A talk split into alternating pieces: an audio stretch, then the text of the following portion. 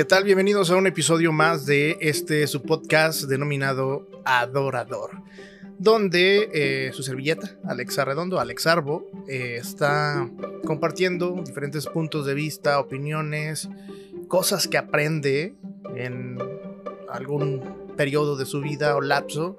Eh, la última vez que nos escuchamos por acá fue en el capítulo denominado Tangible, en el cual Mm, te hablaba acerca de cómo tú y yo somos la tangibilidad de Dios. Y, me basaba en el versículo, en los versículos de Juan 1, donde habla de el verbo volviéndose carne, es decir, la palabra volviéndose tangible.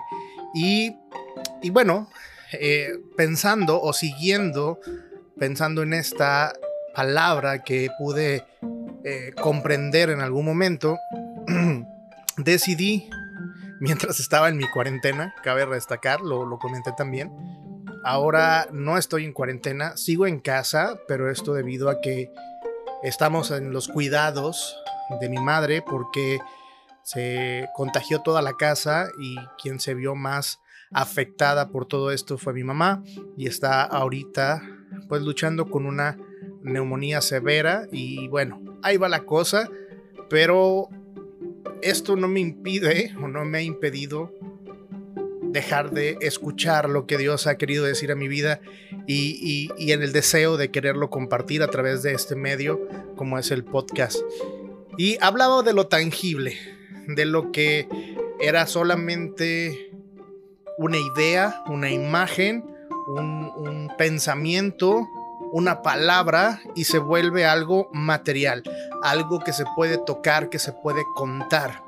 Y hablaba de cuán, de cómo nosotros jugábamos ese papel, de cómo nosotros somos los que podemos decir, ah, Dios me ha dado un abrazo por medio de mi amigo, mi amiga, mis padres, mi pareja o, personas así. ¿Por qué? Porque, bueno, eh, Dios, el Espíritu Santo específicamente, que es el que mora en nosotros, no, no es una persona encarnada como lo fue Jesús. Y, pero Él es el que mueve los hilos, por así decirlo. Entonces pone el sentir en las personas de repente, de dar una palabra, de, dar un abrazo, y, esto se vuelve eh, el Espíritu Santo al, ser algo intangible, se vuelve tangible cuando nosotros nos dejamos usar por él. Pero ahora quiero hablarte de la otra parte que viene también en esta en este capítulo o en este, en este pasaje de la Biblia, y es que eh, en el versículo 4, en él estaba la vida, y la vida era la luz de los hombres. La luz en las tinieblas resplandece, y las tinieblas no prevalecieron contra ella. Hubo un hombre enviado de Dios, el cual se llamaba Juan este vino por testimonio para que diese testimonio de la luz, a fin de que todos creyesen por él. No era él la luz, sino para que diese testimonio de la luz. Está hablando de que Juan no era el testimonio, sino estaba hablando acerca de Jesús, aquella luz verdadera que alumbra a todo hombre, venía a este mundo. Y en el mundo estaba, y el mundo por él fue hecho, pero el mundo no le conoció. A lo suyo vino y los suyos no le recibieron. Mas todos los que le recibieron, a los que creen en su nombre, les dio potestad de ser hechos hijos de Dios. Y ahí lo voy a, a dejar. Bueno, aunque más adelante dice los, los cuales no son engendrados de sangre, ni de voluntad de carne, ni de voluntad de varón, sino de Dios. Esta es voluntad de Dios, llamarnos o hacernos llamar hijos, aquellos que le recibieron los que creyeron en su nombre y les dio entonces el poder de ser llamados hijos de Dios. Y, pensando en esto, en que la vida era la luz de los hombres, o sea, Jesús era la luz de los hombres, lo menciona por acá eh, Juan, el apóstol Juan, a través de su evangelio, y, y dice, la luz en las tinieblas resplandece. Has estado en un lugar tan oscuro, tan oscuro, que incluso un cerillo encendido ilumina bastante? Cualquier cosita puede causar un resplandor. Y, y hay personas que dan testimonio, que platican de cómo han estado, por ejemplo, en medio del bosque, donde no hay fuego, donde no hay electricidad, donde solamente pueden ser iluminados por la luz de la luna y las estrellas, pero resulta que a veces la vegetación es tan densa que ni siquiera eso puede llegar hacia donde ellos están. Y, y entonces se ven agobiados por no saber o no entender dónde está la luz, ¿no? Entonces Juan pone a Jesús como la luz que vino a las tinieblas. ¿Qué es las tinieblas? Vamos a decirlo así, el mundo. Y pensando en esto, que Jesús vino a iluminar, eh, buscando el sinónimo que se le ha dado a iluminar es a enseñar. Jesús vino a ser el modelo que nos permitió conocer el corazón del Padre. Jesús planteó la comunicación con el Padre por medio de la oración. Hasta este momento los judíos conocían oraciones de regla, las oraciones de, de, cajón, las que les enseñaban desde que eran niños al levantarse, al acostarse, al comer, al hacer ciertas fiestas, pero nunca la conversación directa con el Padre que nos permitiera tener una comunión con Él. ¿A qué me refiero? La comunicación como tú y yo la estamos teniendo en este momento, donde te abres delante de Dios, expones tu situación, expones tu corazón y, adoras a Dios también con tus palabras. Aunque Jesús dio el modelo del Padre Nuestro, realmente lo que estaba diciendo era lo que debemos hacer cuando estemos charlando con Dios, qué debemos de reconocer y qué debemos hacer, ¿no? Entonces, pensando en esto de la luz, recuerdo que más adelante, al Jesús iniciar su ministerio, en el libro de Mateo tenemos el famoso Sermón del Monte, que empieza con una serie de bienaventuranzas y luego después de decir, ustedes son la sal de la tierra, o sea, son lo que le dan sentido y le dan sabor a esto que estamos haciendo, pero si tú y, no te activas, si tú no, no funcionas, si tú no entiendes esto, entonces pierdes tus propiedades y no sirves para nada, sino más que para echar, echar fuera y ser utilizada eh, echada fuera por los hombres. Pero después de hablar de la sal, habla de la luz del mundo. Juan decía que él, que Jesús era la luz que venía a este mundo. Pero luego Jesús dice, ustedes son la luz del mundo. Ustedes son la luz del mundo. ¿Esto qué quiere decir? Este mundo no tiene sentido sin la existencia de los humanos, sin existencia tuya y sin existencia mía existes por una razón. Y, y eres luz, o puedes ser luz del mundo. Y este mundo no tendría sentido si no existieran los humanos. Imagínate, si tú em, consideras o piensas esto, de cuántas filosofías o ideas hay de que los humanos somos la peor plaga para este mundo, eh, la cuestión de mm, la la de no cuidamos la naturaleza, lo de somos lo que estamos acabando con la vida y todo esto. No, bueno, hay muchas cosas que se dicen. Sin embargo, tienes que saber que la existencia de la flora, la fauna, los océanos, los cielos, la luz del sol, todos los elementos de la tabla periódica, todo, todo, todo fue creado para el bienestar y la vida de los seres humanos. Yo sé que muchos van a decir, nah, pero que acá hay que ya. Bueno, van a poner muchos pretextos, ¿no? Pero hay que saber que este mundo no tiene sentido sin la existencia de las personas. Por eso es que las personas son muy importantes. Pero luego continúa el texto y habla de una ciudad que sobre una montaña no se puede esconder. ¿Por qué? Porque esta ciudad tiene actividad, tiene, eh, alumbra sus calles con fuego, tiene candelabros, ¿no? Tiene, tiene faroles, por así decirlo, ¿no? Y, si te das cuenta, no sé si alguna vez te ha tocado mm, aterrizar o, estar cerca de aterrizar eh, un avión cuando ya está sobrevolando la ciudad a la que vas y de repente ves cómo la luz se expande en una mancha gigante y, y es imposible de que esa ciudad pueda esconderse. No la puedes esconder. ¿Por qué? Porque hay muchas cosas que la delatan. Una ciudad sobre una montaña no se puede esconder.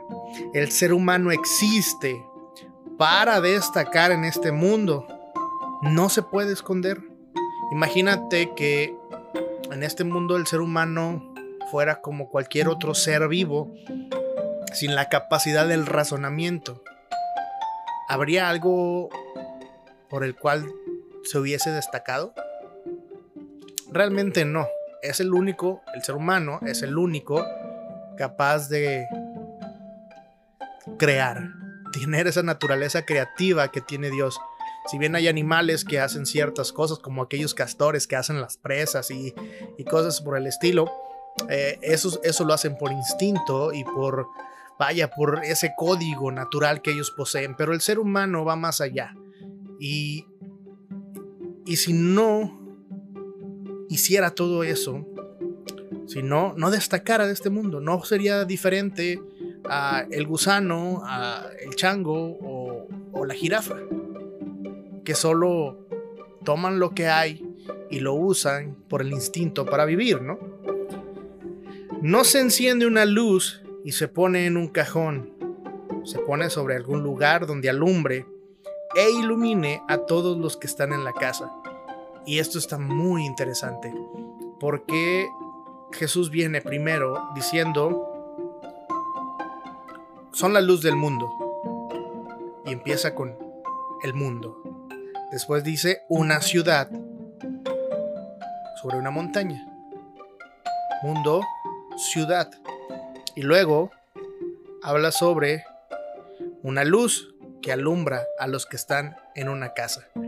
Y esto creo que deja claro muchos de los modelos de Jesús o la forma en que Jesús destaca y es que eh, la familia es el núcleo o es la célula principal de nuestra sociedad. Entonces nos habla de algo de todos, de unos cuantos, de unos menos, unos pocos menos, y luego nos habla directamente, personalmente. Como luz, debemos comenzar en nuestra casa sin escondernos. Empecemos por nuestra familia. Y luego en el verso 16 dice, así alumbre su luz delante de las personas para que vean lo bueno que hacen y puedan notar a Dios Padre en su vida. Ahí ya se enfoca directamente a nosotros. Mundo, ciudad, familia, persona. Y, esto es muy interesante, el cómo después Jesús diría, necesitan ser la gran comisión, ¿no? O sea, serán testigos en Jerusalén, en Samaria, Judea y hasta lo último a la tierra, ¿no? Entonces es muy interesante cómo Jesús tenía estas estructuras o modelos, ¿no? Y y en esta última parte, así alumbre su luz delante de los demás, de las demás personas, para que vea lo bueno que hacen y puedan descubrir a Dios Padre en su vida. Lo que habrá de iluminar en nuestro proceder ante los demás es lo que hacemos. Y eso adora a Dios. Así también los demás querrán, adorarlo al nosotros ponerles ese ejemplo. Seguramente hemos escuchado N cantidad de mensajes sobre este verso o sobre estos tres versos 14, 15 y 16 de Mateo 5, la luz del mundo. Y, podemos darle muchas interpretaciones y eso es lo increíblemente hermoso de la Biblia, cómo aprendemos diferentes cosas. Pero aquí quiero irme hacia atrás. Cómo eh, Jesús muestra el modelo que podemos tener para que las cosas funcionen de una mejor manera. Necesitamos primero que todo adorar a Dios. Necesitamos adorar a Dios. ¿Qué es adorar? Rendir nuestras vidas a Él. Rendirnos por completo y todo lo que hacemos, todo lo que vivimos, todo lo que nosotros somos es para Él y por Él. Luego, conforme a lo que hemos adorado, Dios pondrá en nosotros la necesidad de hacer. Entonces hagamos. Hagamos que buenas obras, como lo dice el versículo 16, para que así las demás personas que aún no lo han conocido, o los que ya lo han conocido y no lo recuerdan, puedan darse cuenta, alumbren las buenas obras a estas personas y puedan decir, ahí está Dios. Glorifiquen a Dios Padre que está en los cielos. Luego, habla sobre la familia. Si somos luz dentro de nuestra familia, vamos a alumbrar a todos los que están en la casa. Y si todos los que están en la casa se están alumbrados, no se van a esconder y en determinado punto, esos otros que están iluminados o que están siendo luz en medio de todo, van a salir a adorar a Dios y a hacer buenas obras. Y entonces ya no será una persona ni una familia, sino toda una ciudad que no se podrá esconder porque estará iluminada y estará encima de la montaña donde no se puede esconder. Y cuando las ciudades están siendo iluminadas, entonces el mundo estará iluminado. Y quiero que, que, cambiemos un poco. Tú y yo somos la luz para este mundo, pero empezamos con adorar a Dios y buenas obras. Y y tienes que dejar que quedar muy en claro, ¿no? Dicen por ahí que los científicos han gastado años y años y estudios sobre estudios tratando de entender qué es la luz.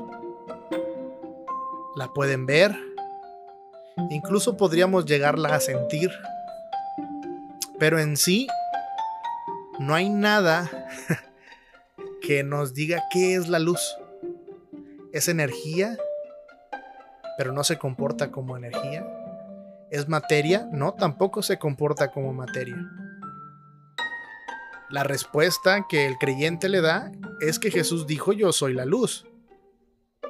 Entonces, tú y yo somos depósitos de esa luz cuando hemos llegado a creer, como lo, comentábamos en el Evangelio de Juan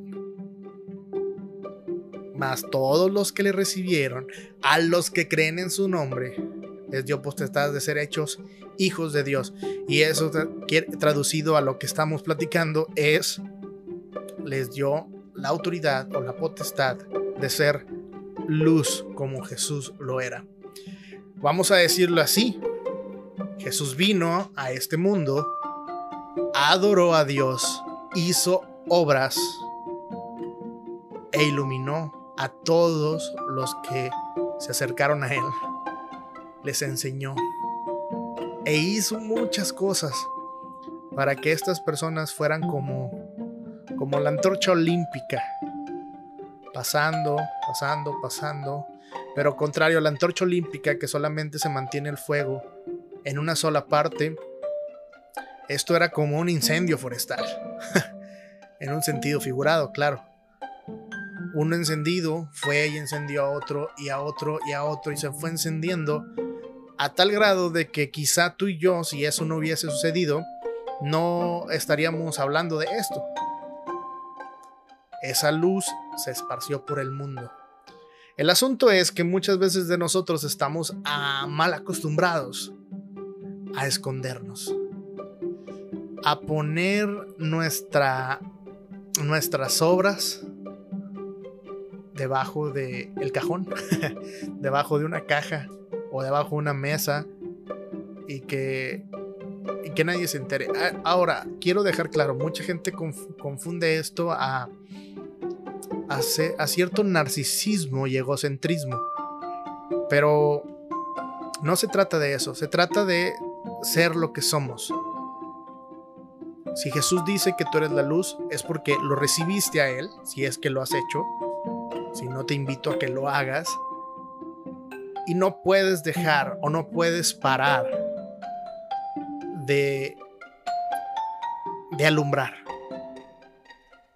Yo sé que si nos comparamos con la antorcha, queremos a veces echarnos agua y decir, no, no, no, es que yo no me quiero meter en broncas, yo no quiero hacer nada, yo no le quiero compartir a nadie.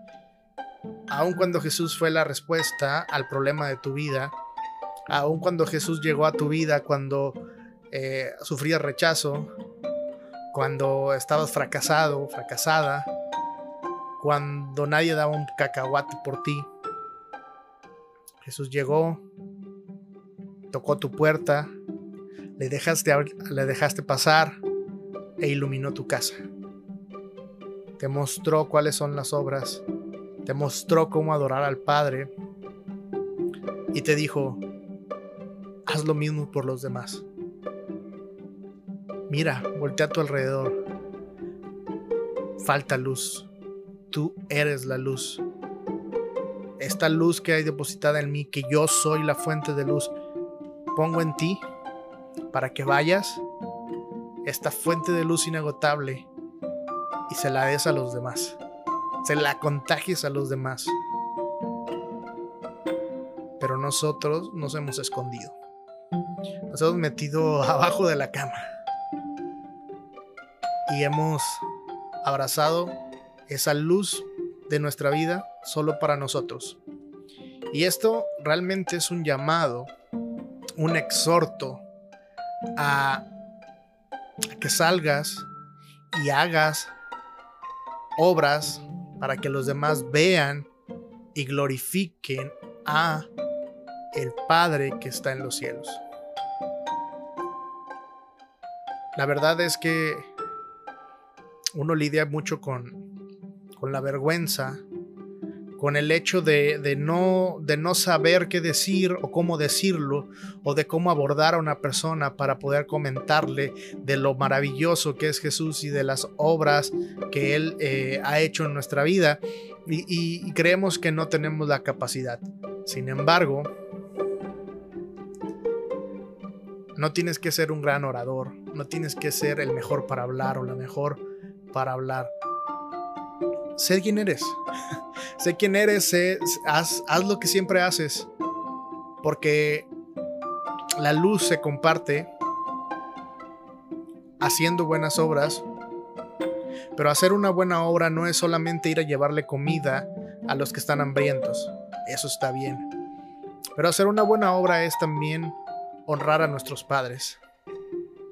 Hacer una buena obra es orar por quien está en necesidad hacer una buena obra va a ser desprenderte quizá de tu, de tu dinero y dárselo a quien lo necesita.